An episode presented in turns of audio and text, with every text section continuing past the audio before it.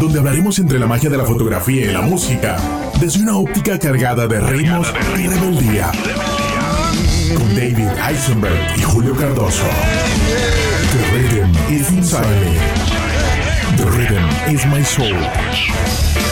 Bienvenidos a Boombox Podcast. Boom, boom, boom, boom.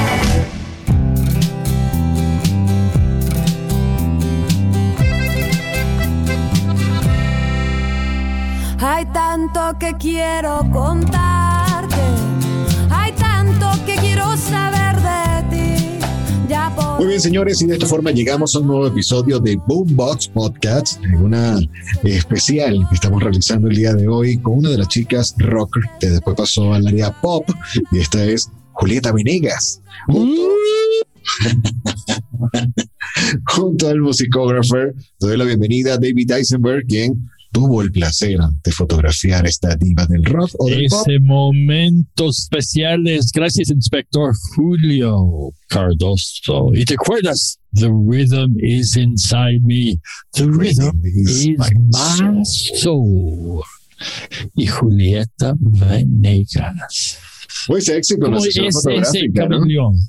Sí. Dime algo.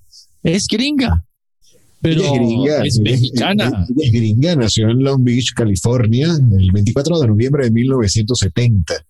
Desde muy chica, bueno, vive o nace en una familia de artistas, donde Uh. su papá evidentemente le inyectó eh, en conjunto también con, con su madre toda esta vena artística, donde a partir de los ocho años empezó a coquetear con instrumentos musicales, iniciando con clases de piano.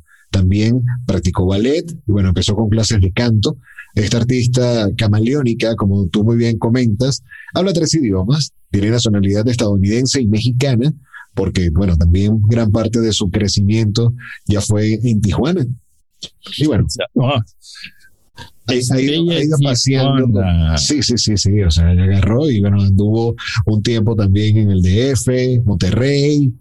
Fue donde empezó como que a dar sus primeros pasos, aunque a los 17 años ya empezó a subirse a, a tarimas con. Ah, porque fue- así tenemos algo común. Los dos somos chilangos Ajá. y tengo algo común su- con sus papás.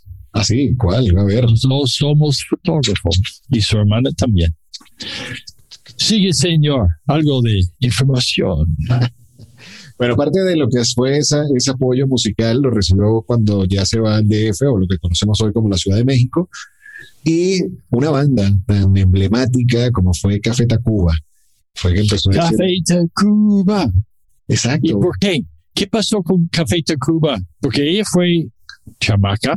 sí, claro, fíjate que, que, bueno, empezó con una banda chantaje que fue como que el ancla de otra agrupación que se llamó Tijuana No, en el cual les duró ocho escasos meses, donde tuvo grandes éxitos con, bueno, una de estas canciones que escribió junto a Alex Zúñiga en el año 1996. Se llama Pobre de ti. No, de- pobre de ti. Oh, por Dios. Ok. Y bueno, hacia, ¿Quién es, quién- es este señor Zúñiga? ¿Quién fue él? Bueno, él, fue, él, él es uno de los integrantes de la banda Tijuana No y que de alguna u otra forma empezó como, como el frontman de la agrupación. Ah, ok.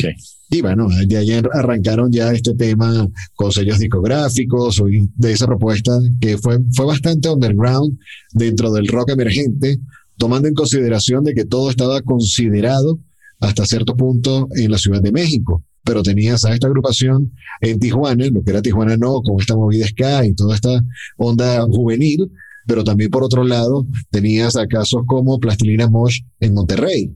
Entonces, ¿cómo se empezó a ver dentro de la industria rock mexicana que ya se estaba expandiendo con esos movimientos juveniles bastante Ah, sí. interesantes, ¿no? Y poquito dark en ese momento, ¿no? Un poquito dark. Era ella junto a otra chica que también formó parte en ocasiones de sus producciones musicales, quienes le daban vida a esta agrupación de ska, donde bueno, eran las únicas mujeres que Ah. aparecían en, en estas puestas en escena. Bueno, posteriormente, ya cuando se dirige a la Ciudad de México, viene Café Tacuba y le dice, oye, ¿qué onda contigo? ¿Por qué no empiezas a, a incluir tu, tu acordeón, ya que lo tocas también en este tipo de, de propuestas musicales? Y de allí, bueno, arrancó ya su carrera como solista a partir del año 1996.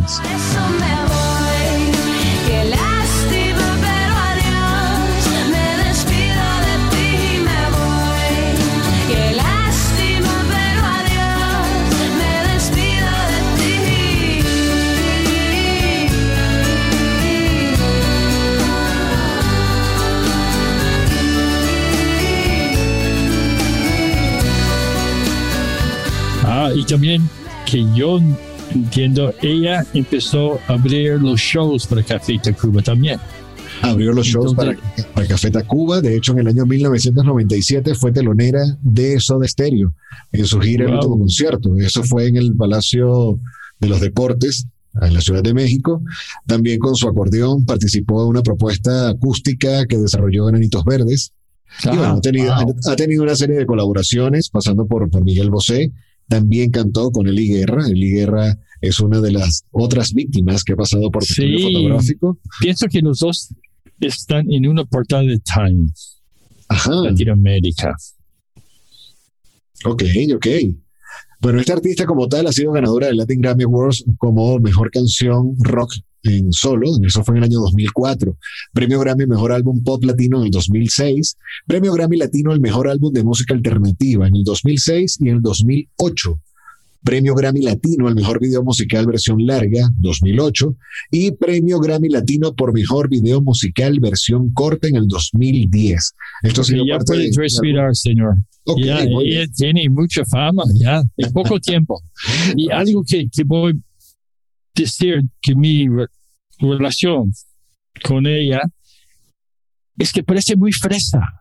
Muy fresa, muy, muy. Fresa es como, no parece un rockero dark, Ok, ¿cómo hablaría, ¿cómo hablaría una chica fresa de estas de que tú dices? Fresa. que viene con ropa sencilla, Ajá. no tiene muchos momentos que yo soy y tú quién. Ah, está muy abierto a ideas surrealistas, porque cuando ves muchos de sus videos, ella no tiene miedo entrar como Bueno, artista, otras ideas. Y, pero cuando ves ella, su, su cabello normal, no tiene piercings, magia sencilla. ¿Tiene tatuajes? su- en- entonces, cuando entró al estudio y dijo, hmm, ok, queremos hacer algo más especial, no sé qué va a pasar, pero todo pasa.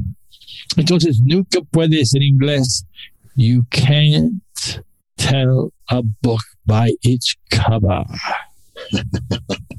Mira, pero no es ni tan tímida, porque de hecho estábamos debatiendo en cuanto a lo que es su- sus videos, como el tema de Ujú. algo está cambiando, que se produjo y se publicó por canales de YouTube hace 11 años y a la fecha tiene ya 63 millones de visualizaciones, entre otras No. cosas. Pero mi punto de vista es cuando hablas con ella, hay muchas que pasan enfrente de mí, que la personalidad de su música es más fuerte de la personalidad de la persona. Ah, no, claro, obviamente es un artista y crea su personaje. Exacto. Lo conocimos como una cantante de una banda de rock y pop y ska, pero ya al momento que Ah, hace sí, su, su apertura como solista, sí, sí se va muy hacia el estilo pop. Y esta canción, Ajá. Andar conmigo. Que es un concepto visual, me estabas comentando dentro de lo que es su formación familiar, con su papá fotógrafo, su hermana que también se dedica a la fotografía. Y bueno, en este caso, al, al dominar tres idiomas, como lo que es español, inglés y portugués, te da también como que una apertura artística que la ha colocado de una manera surrealista en cada producción audiovisual. que tienes miedo y no es un buen momento para ti, para mí y para esto que nos viene sucediendo.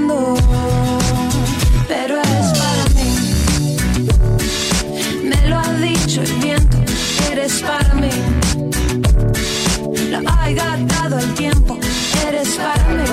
Como el mar y la sal, me lo ha dicho el viento, eres para mí. Pierdo la paciencia, tú eres para mí.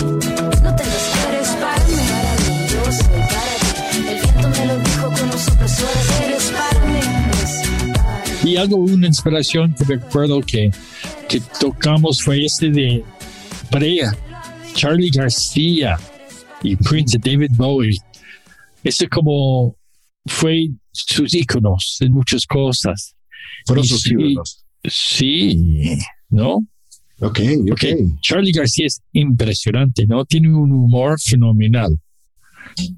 Sí, bastante, bastante disruptivo para lo que sería la, la tona- la tonada argentina. Entonces, hablando con ella y, y ella hablando de esas cosas, uno dice, "Hmm, hay mucho más abajo de esa ropa tan sencilla. Que pasó por tu estudio a partir del año 2003, ¿no? Sí, lo bueno de todo esto, como todas las carreras, ella estaba en un momento que no sabía qué va a pasar con el disquero. ¿Qué Entonces, allí? entonces me llamó Benjamín Salcedo de Rolling Stone diciendo, Julieta, quiero hacer algo contigo Ajá. y con Luis Izquierda, que es el director de arte.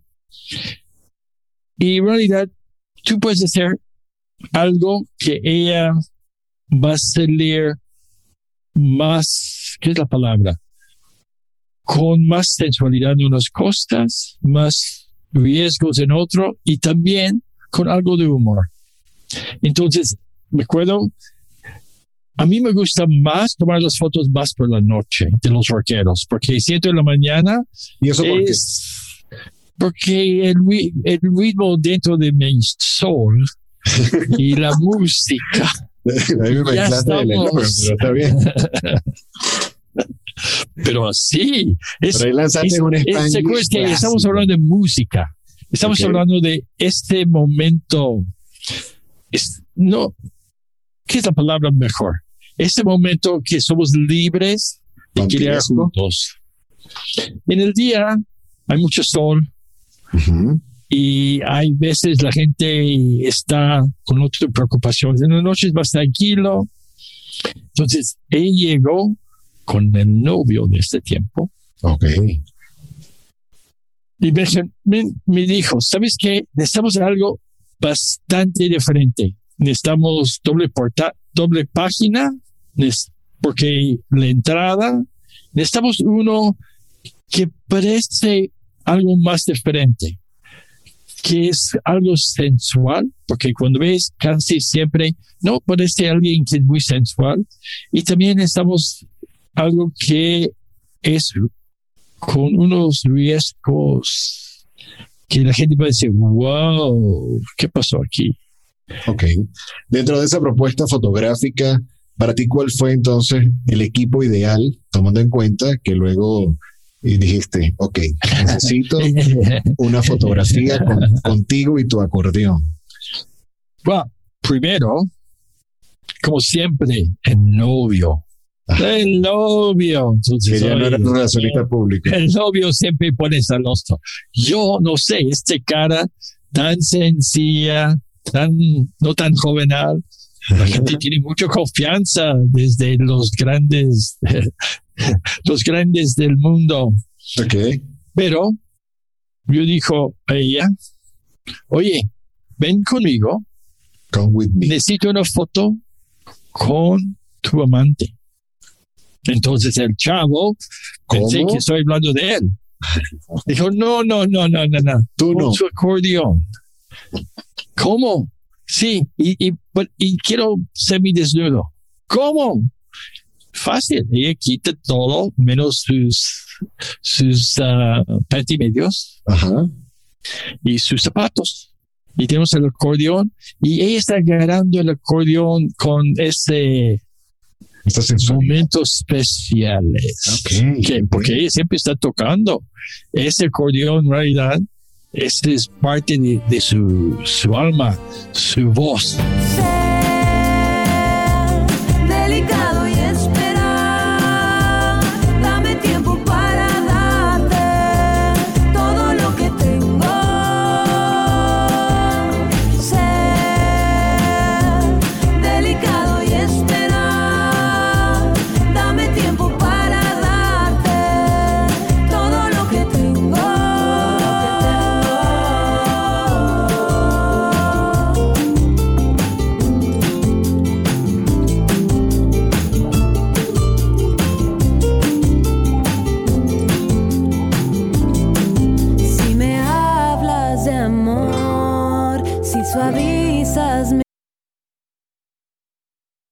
Entonces, ok, todo bien. Y ella, sí, sí, sin problemas. se enojó más del novio. Ok. Yo soy muy bueno, no entiendo por qué los novios siempre se enojan conmigo. Yo, yo soy alguien inocente y nada más creando imágenes. Esa es otra historia. Entonces hicimos un lente muy angular. En esa época estamos usando un Hasselblad Ajá. 6x6 y ese toman- tomamos en blanco y negro. Estamos hablando que para la fecha que estamos haciendo esta grabación, esa sesión fotográfica fue hace. 2003. Ok. La publicación fue en noviembre, entonces eh, las imágenes hicimos en septiembre. Porque que yo entendí después del grito, entonces como el 20 de más o menos. Ok. Algo, lo notable de es, ese momento fue que ella contó la inseguridad qué va a pasar con su disco sí. Todavía no, no está saliendo. ¿Qué pasaba con ese disquero, ¿Qué era lo que tú veías dijo ella, si ese no sale bien, ya no tienes contrato. Y como todos sabemos, ella fue Argentina, donde en realidad mucha de su vida en los últimos años está allá con su, con su familia. Sí, actualmente vive en Argentina y de hecho, como dato curioso, estuvo participando en una gira eh, por España con Aterciopelados y con los fabulosos Cadillacs, una agrupación argentina, donde una de las Ah, notas, ok. donde una de las notas eh, tenemos acá de que ella calienta su voz cantando eh, temas de Vicentico. Vicentico es el vocalista de los fabulosos Cadillacs, una agrupación de ska ya emblemática 90 y Qué actualidad. tan famosas. Ok, Qué entonces, ¿Cuál, cuál es, ¿Cuál es el tema allí de, de Julieta con Argentina? ¿De dónde entras? De hecho, hasta ha participado actualmente en obras de teatro. Ajá. Algo impresionante es que ella estaba con, con dos personas de ella que se ayudó mucho en, en este nuevo álbum, porque me dijo que el disquero no quiere dar a ella mucho dinero. Entonces fue a Argentina para hacer el disco, porque es mucho más económico. Ok, Y también López y Cota estaba allá ayudando a producirlo. entiendo. Entonces, es, este fue, yo siento, parte de, de el movimiento. Y cambiando de rock, que nunca tenía muchas ventas, a pop. Ok, ok. Entonces, ya estaba muy inseguro en, en muchas de estas cosas. Entonces, cuando yo dijo, vamos con tu amante, etcétera, ella nada más está diciendo, ok, está bien, David, y está más o menos feliz que yo con el novio dijo, no, no, cálmate, para allá, para allá, ¿no? Hay muchas veces la gente le gusta ver a alguien celoso. Entonces, ese sí pasa en mi estudio. Entonces, yo con un angular muy bajo, una luz grande, tenemos dos sombrías encima, en fondo blanco. Ok, Entonces, hay una distorsión de sus piernas largas, porque en realidad no es tan alta. Que esta fotografía la podemos apreciar en las redes sociales de Boombox, de las Sí, tuyas, ¿no? exacto. Y se ganó el acordeón y una sonrisa en su cara. Pero esa sonrisa fue de alegría o de picardía. Necesitas ver la imagen. Ok, ¿Ok? Entonces hicimos estas imágenes. Ya, ya está más cómoda, ya sentí poquito más sensual. Entonces dijimos, necesitamos otro set. Sa- sacamos el sofá, pusimos una tela satina rojo encima. Y con de un mini. Ajá, satinada, ok. un mini que puedes ver sus nylons, sus medias, pero azules. Ok, Y ella sí, nada más un playera y viéndome sencillamente. inocentemente. No voy a decir inocentemente, pero voy a decir sencillamente. Porque fue su vista que captó el momento. ¿Será que hay algo más que a simple vista no se ve? Pero pero siento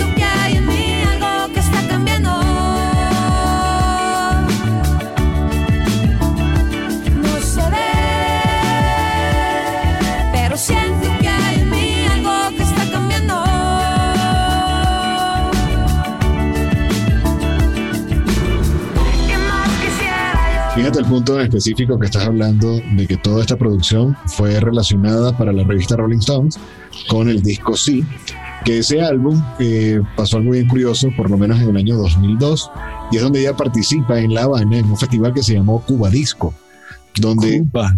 tomó un breve descanso en su carrera y le invitaron a participar varios homenajes, como lo que fue el, el de Soda Stereo con el Disco Eterno, José Alfredo Jiménez con Serenata Sin Luna, además de hacer duetos con Celso Piña y el grupo de ska Los de Abajo. Y eso fue un año antes, mientras preparaba el disco, o sea, mientras estaba en plena producción del disco Sí, el cual entra ya a tu estudio para darle esta promoción con, con ese ultimátum que le dio la productora, fue como que, no sé, ese antes y después, ¿no? Y algo importante de ella como compositora y letras. Entonces, para la tercera foto, mi, el director de arte Luis me dijo, quiero poner unas medias con ella, esas de, de color de piel. ¿Por qué no ponemos si soy cursi y qué? Escrito, ¿no? escrito encima de las medias. Entonces es Ah. fácil para ella poner, Julieta. Entonces dice, si soy cursi, ¿qué? Hmm. Ella llegó con nosotros y dijo, sin problemas, nada más déme poner una camiseta blanca, un t-shirt blanca y ya estamos. Algo muy interesante to- sobre todo ese que yo dijo, que es, es como muy, cuando entras, piensas que es, no tiene la chutz- chutzpah, no tiene ese movimiento dentro de ella para decir, yo voy a hacer que necesito hacer. Porque muchos entran y tú piensas que son muy cool y todo, y son anti-cool. Yo no voy a hacer este, yo no voy a hacer este, bla, bla, bla. No me gusta mi pelo, no me gusta ese color en mis labios. Y ella fue, sí, sí, sí, hacemos. Y como ese también es, es no tiene ni media, pantimedias, bueno, tiene pantimedias, pero no tiene calzas. ¿Quién sabe más? Ajá, ok, ya, ya Más, lo ibas a decir. Esas ver las imágenes. Y ella feliz. Y algo fenomenal de esto, dentro de un mes Sí, que salió la revista, había playeras en el centro que dicen yo soy, soy Cursi. cursi y qué. ok. Entonces empezó todo este ruido también sobre ella. Y después salió la canción. Yo fui para ver a ella en el Hard Rock Sí, como cuatro meses después que ya, ya está empezando este, el, el movimiento, punch, el esa cosa relevante que está pasando con ella y una sonrisa con ella, me, me regaló un abrazo por alguien que yo lo vi no es muy así de cualquiera y nada más me dijo estamos atrás, gracias. Salió mucho mejor, la gente está feliz y, y ya, fue tan sencilla como es, pero tan profundo.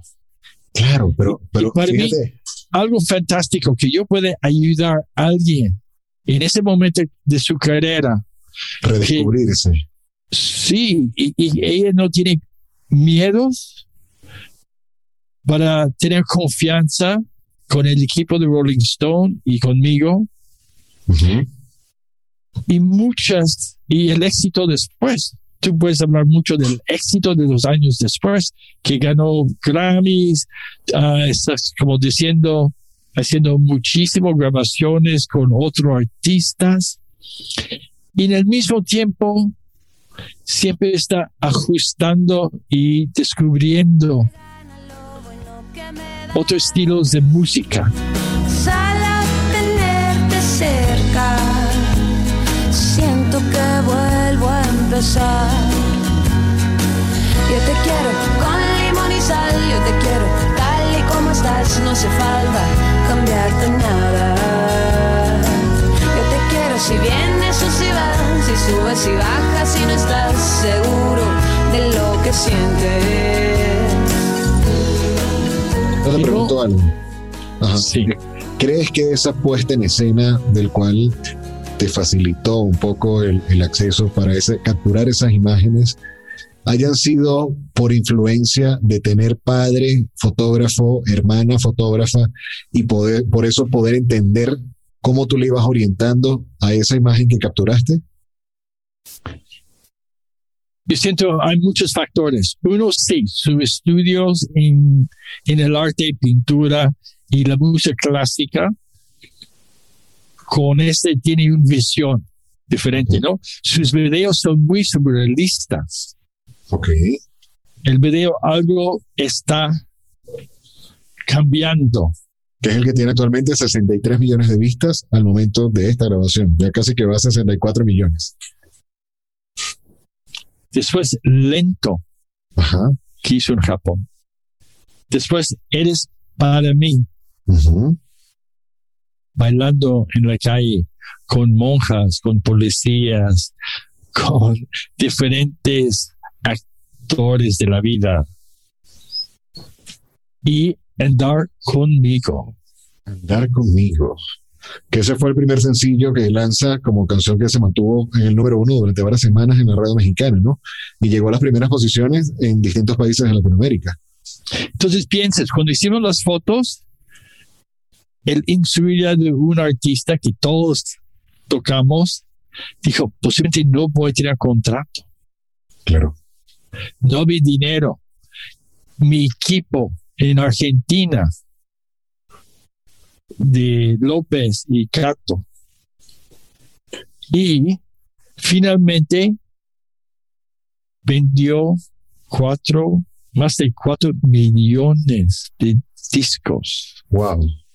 Sí, bueno, Sí. ya, ya a partir del 2004 eh, fue un año bastante productivo, ¿no? Ganó por lo menos tres premios en TV como artista del año, mejor artista solo y mejor artista norte. Eh, ganó su primer Grammy Latino como mejor álbum rock vocal y se llevó tres premios Oye. ¿Qué es lo interesante de esto? Eh, dentro de esa timidez, como tú describes, de su personalidad y hasta un tanto introvertida, ella se atrevió a buscar como que esa, ese toque de suerte en la Ciudad de México. Y quienes la arropan o le, le apoyan es Café Tacuba, que es quien le dice, bueno, ¿qué onda contigo y con tu acordeón? Y es donde empieza ya a hacer que, que la disquera le preste atención. Años más tarde, como el caso del 2004, se presentan ya en Colombia, por lo menos en, el festival Rock al Parque, cerrando el último día ese escenario donde tocó André Echeverry y Café Tacuba. Entonces entró con ese toque de, de- de suerte en, en la movida actual de, de esas bandas emblemáticas que estaban haciendo ya un nombre bastante fuerte de los 90 y la estaba tomando ya como catapulta a, inicios de los años 2000.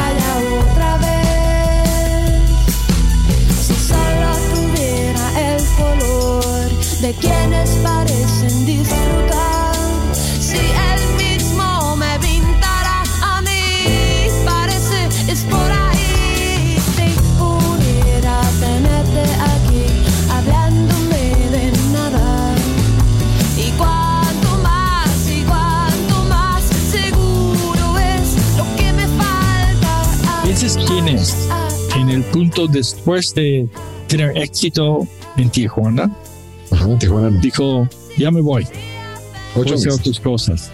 Ocho meses. Y después llegó a México, llegó a Monterrey, tuvo un grupo allá, pero nada basta. Ajá. Después llegó a México y alguien dice, no, no, no, no, cambies tu instrumento. ¿Por qué no tocas acordeón? Y dijo, ok, sí. Este persona abierto a dar otro sonido Claro. dentro de su, su música. Artística. Ajá. Entonces, es, no tiene miedo para hacer el ajuste. Y hoy en día, también, como, como dijiste, está en Argentina, fue actriz y en una obra de arte. Do- 2017, en una obra de teatro. Sí. este, entró ya Teatro. como actriz. Ajá. Y esa evolución está tocando otros instrumentos. Y en 2020, en la Ciudad de México, ella hizo un one-man show con diferentes instrumentos. Claro. Sí, y fíjate ese, ese impulso artístico, o sea, que estuvo bastante, ¿cómo te explico? En la onda, o sea, estuvo directamente en la, en la onda musical. Casos como en el año 2007, participa en el Festival Coachella, donde comparte ya escenario con otro tipo de artistas. Caso de Björk, Amy Winehouse, Manu Chao, eh, Regina Wow. Spektor, Google Bordello, Yo quiero estar, yo quiero estar. Red No, Chili pasó. Peppers, Anti, Anti Monkeys y DJ Tiesto. No, y, y, y esa es la cosa fenomenal, voy a decir, que dentro de, de, de nuestras rutas de la vida, yo como fotógrafo y tú como el señor del micrófono, del, es que pasa gente en realidad que dice, no parece todo quien son. Claro, claro. Y, y muchos que uno piensa, no, esos son, ellos entienden, son la onda y todo, son los oro- en el estudio. Son de no, no, no, no. Yo no, no sabes quién soy y quién eres, ¿no?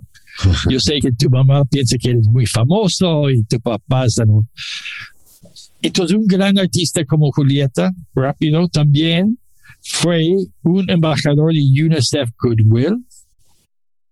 Entonces, alguien que también es mucho más que nada más Sí, tiene un toque bastante humano. compositor de, sí, de letras y música. Y es, para mí, estos son los héroes de la historia musical. Ok. Sí, dentro de esa ayuda, fíjate esta nota interesante. El vestido que utilizó en la grabación del MTV Unplugged fue, subasta- fue subastado en 12.500 dólares a beneficio de la fundación Staying Alive, que busca alertar sobre el contagio de SIDA. O sea, siempre apostando ese tema de, apoyo a la humanidad. Y bueno, me imagino que por eso este caso con, con UNICEF, ¿no? Sí, sí, sí, sí. Entonces, nada- Fíjate, nada más fue- quiero decir una cosa. ajá, Quiero decir que todos nosotros en Boombox ajá. siempre queremos historias y siempre queremos que nuestra audiencia nos ayuda para decirnos qué otras historias quieren sobre otros artistas de Latinoamérica, porque nuestro honor es traerte esta información, Sí. esta alegría de estos momentos. Sí, evidentemente, en esta primera temporada estamos abordando principalmente artistas que pasaron por tu estudio, tus víctimas, como le llamas. A medida que cada uno de la audiencia me diga, oye, eh, ¿qué, qué onda con este artista? Vamos a decir, no sé, John Lee Hooker. John Lee Hooker pasó por, el objetivo de la cámara de David Eisenberg. Quizá eh, me van a decir, bueno, vamos a analizar entonces bajo tu punto de vista profesional y objetivo de la fotografía, no sé, Michael Jackson. Entonces, vamos a ir abordando dentro de esta historia, pero bajo ese contexto de artista visual, de que captura el momento, ok, ahorita en primera persona, tú tuviste ese contacto, pudiste olfatear cosas donde se vio buenos resultados, ya sea para la revista Rolling Stones, para la revista Vogue o todo este arsenal donde has tenido tanta carrera. Entonces, invitamos a las personas a que nos, se, se escriban o su- se suscriban en lo que es eh, nuestra página web www.boomboxpodcast.net o a través de Boombox Podcast eh, en Instagram. De allí podemos entonces ya tener esa conexión mucho más directo y coméntanos, ¿qué te parece? Buenas noches, desolación. Ya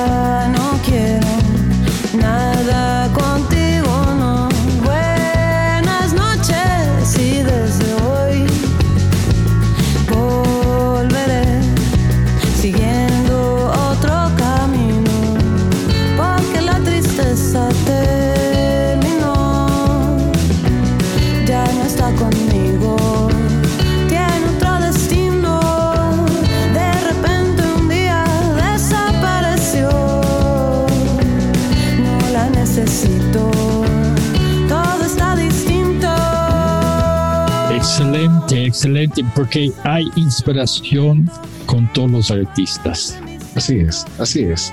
Muy bien, Sí. ya para ir cerrando, ¿qué es la vida de Julieta Venegas en la actualidad? Está ¿Qué- tomando qué vino y bailando tango.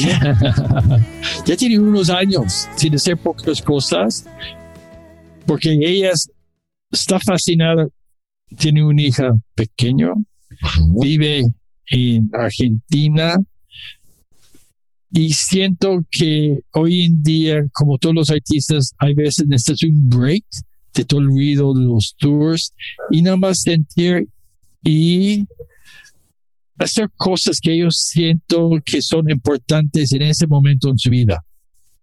Sí, Porque, fíjate, como hablamos, es un camaleón. claro, y, y mira esta, este artículo que coloca Billboard. Venegas ha mantenido una de las carreras más consistentes desde su debut en solitario con el álbum Aquí, hace más de dos décadas. Una pionera cuya música e imagen ha roto los estereotipos latinos. Julieta ha forjado un camino entre la música alternativa latina y la música pop.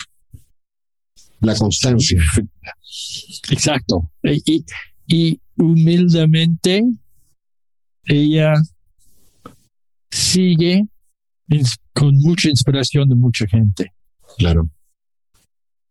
Bueno, tanto así de que Natalia, Natalia Lafourcade la ha citado como una de sus influencias más importantes. Exacto. Esa es, esa es parte que estamos hablando. Queremos, este también vamos a hacer fotos en, ya hizo fotos de Natalia Lafourcade y podemos hablar de, de las inspiraciones Ok.